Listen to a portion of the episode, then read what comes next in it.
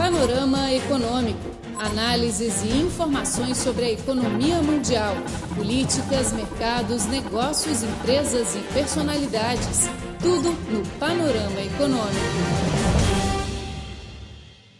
Olá, prezados ouvintes, sejam muito bem-vindos a mais um Panorama Econômico. Somos seus velhos amigos Flor Belago e Felipe Ru. Olá a todos. Faz algum tempo que não trazemos notícias sobre as relações econômicas e comerciais entre a China e Portugal. Então hoje vamos focar neste assunto. Recentemente foi criada em Beijing a Aliança de Formação Aérea Sino-Lusa. As partes chinesa e portuguesa referentes à organização são respectivamente Beijing Sheffield Aviation Services Company Limited e duas escolas aéreas de Portugal. Essa parceria irá dedicar-se à formação aérea dos alunos chineses na China e também em Portugal para fornecer pilotos excelentes ao mercado de aviação civil da China e de outros países. Na cerimónia de fundação da aliança, Cassiano Rodrigues, o CEO da Escola Portuguesa Nortávia Transportes Aéreos SA, que veio assinar o acordo com o parceiro chinês, concedeu uma entrevista exclusiva a Flor Bela, expressando a sua opinião sobre a parceria. Sim, o Sr. Cassiano Rodrigues demonstrou uma enorme confiança em relação a esta cooperação. Vamos então ouvir a entrevista. Panorama Econômico, seu boletim informativo. Agora fica ao meu lado o Sr. Cassiano Rodrigues, CEO da Escola Nordávia de Portugal. Muito bom dia. Muito bom dia. Muito prazer em falar consigo. Primeiro, o senhor poderia fazer uma autoapresentação? Eu sou o CEO da Nortávia Transportes Aéreos, que está instalada na cidade da Maia, em Portugal, no norte de Portugal. Não. Foi fundada em 1989 e desde então temos-nos dedicado à formação, sobretudo de pilotos profissionais, pilotos de linha aérea. Temos pilotos a voar eh, por esse mundo fora em companhias de renome mundial, como o caso da TAP, eh, da Ryanair, da Portugália, em Moçambique, em Angola. Alguns também foram já para o Brasil, embora no Brasil, para serem pilotos profissionais, têm que ser de nacionalidade brasileira. Mas também temos brasileiros, muitas vezes como alunos na nossa escola. E, entretanto, devido ao tamanho de Portugal, um país pequeno, resolvemos sair um pouquinho para o exterior, na medida em que Portugal tem umas condições de clima, de hospitalidade muito boas e o mercado chinês, eh, chegamos a ele através de Macau. Viemos para Macau e de Macau foi um pulinho para aqui, para a China, onde realmente existe uma necessidade grande de uma cooperação. Encontramos parceiros aqui que se dedicaram e demorou um ano a, na expectativa da auscultação e hoje deu-se realmente o primeiro passo concreto para se formar uma parceria, assinou-se um contrato de colaboração e, ao mesmo tempo, um memorando de entendimento para formar uma empresa que será uma cooperação sino-luso eh, no ramo aeronáutico. É uma aliança, portanto, uma empresa que será chinesa e ela vai colaborar diretamente com a Nortávia para tratarmos do assunto da formação de alunos pilotos chineses, uma vez que a China está num desenvolvimento tremendo e, de momento, as necessidades são maiores do que as capacidades de formação existentes na própria China. E Portugal, tendo as características de formação excelentes que tem, pois nós quisemos e tivemos a sorte de encontrar estes parceiros com os quais queremos desenvolver aqui na China um centro de formação apropriado para atender às necessidades da Ásia-Pacífico. Uhum. E esta é uma é a primeira vez que a sua escola coopera com a China e também primeira vez que uma é, empresa portuguesa com empresa chinesa no setor de aviação civil, né? É a primeira vez, sim, e que eu saiba, é a primeira empresa portuguesa que vem para colaborar aqui na China. Uh, o senhor acha que foi fácil fazer este início desta cooperação. Como é que você teve esta ideia de cooperar com a China, um país tão distante? É verdade, sim, mas exatamente isto, esta ideia nasceu por Macau e Macau foi aí que se fez o aeroporto de Macau, com um trabalho enorme, enorme. Uh, durante, portanto, foi feito antes da saída de Portugal, mas compromissos onde Macau, durante os próximos 50 anos, para se transformar completamente em, em nação chinesa, e nós por essa via viemos e realmente depois escorregamos para, automaticamente para a China. E por isso estamos aqui, porque realmente tudo o que se faz é, é, é, é Beijing que é soberana nesse aspecto e nós entendemos que devíamos fazê-lo na China através de Beijing. Você acha que, em comparação com os outros países europeus, qual é a maior vantagem de Portugal nesta área? A grande vantagem que nós temos é o aspecto humano o aspecto de sociedade. O mundo português, em termos de adaptação ao mundo estrangeiro, a meu ver, no mundo é o melhor que há. Portanto, nós queremos imprimir isso, digamos, o caso da América, sem desprimor, evidentemente, mas o americano, ele devido até à dimensão, trata de números. O mundo português não trata de pessoas. E é isso que nós queremos fazer e não esquecer, porque mesmo até em muitos acidentes, alguns acidentes que aconteceram, se verifica que os pilotos têm escorregado muito só para o lado comercial, para o lado e o lado humano é muito posto de parte. E isso temos que realmente dar uma correçãozinha, um aperfeiçoamento, um aperfeiçoamento na formação dos pilotos, dentro sobretudo desse campo. E realmente o mundo português em termos de hospitalidade, não conheço igual. Não é por nada. Acho que, que, estamos no caminho certo. E por isso queremos, com a nossa humildade também, estar junto com, com, com a China dentro deste hum. projeto. Poderia apresentar o conteúdo da formação? Como vai funcionar? Os alunos chineses vão receber formação em Portugal?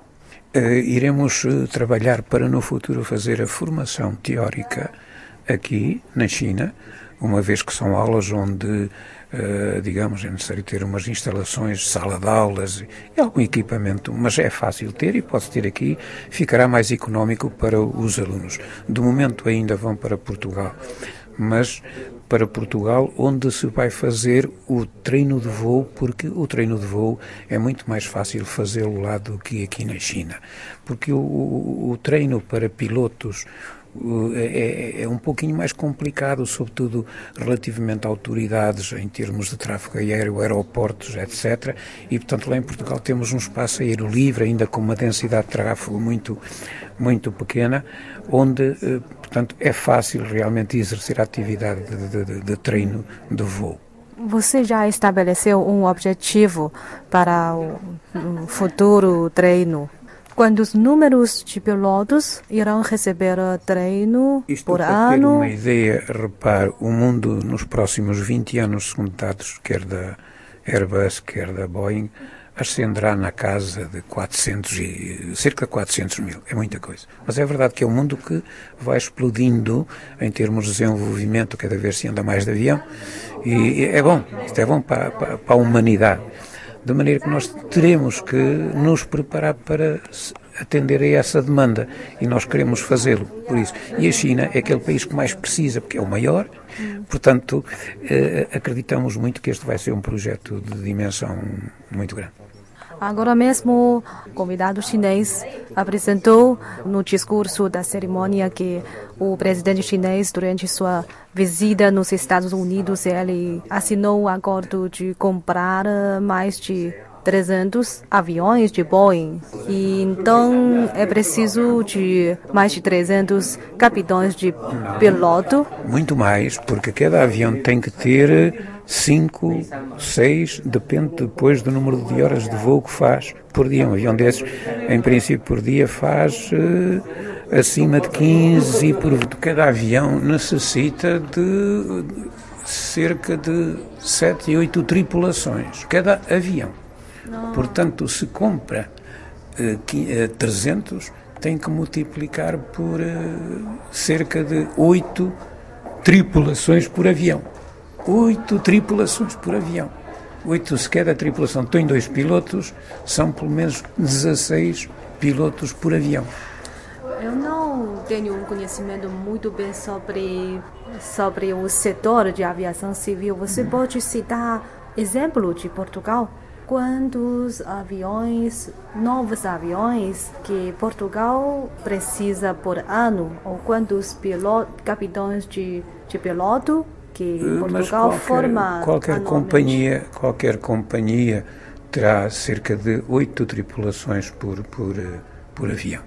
Agora, em termos de Portugal, não, em termos de formação, formará cerca de 100, 150 pilotos por ano. E a sua escola? Nós formaremos, por enquanto, 30 pilotos por ano, mas temos capacidade para formar na casa de 100 por ano, para, para dentro de pouco tempo. Ok, muito bem. Rapidamente você vai conhecer muitos alunos chineses. Se Deus quiser. Hum. Vamos fazer por isso e merecer Obrigada. receber a confiança deles.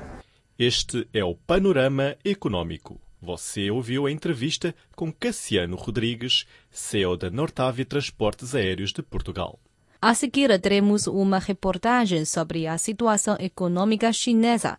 Em resposta às dúvidas de alguns veículos de imprensa estrangeiros sobre o crescimento econômico e a perspectiva de desenvolvimento da China, o secretário-geral e porta-voz da Comissão Nacional para o Desenvolvimento e a Reforma da China, Li Pumin, afirmou recentemente em Beijing que a economia chinesa mantém-se estável e é em uma direção positiva.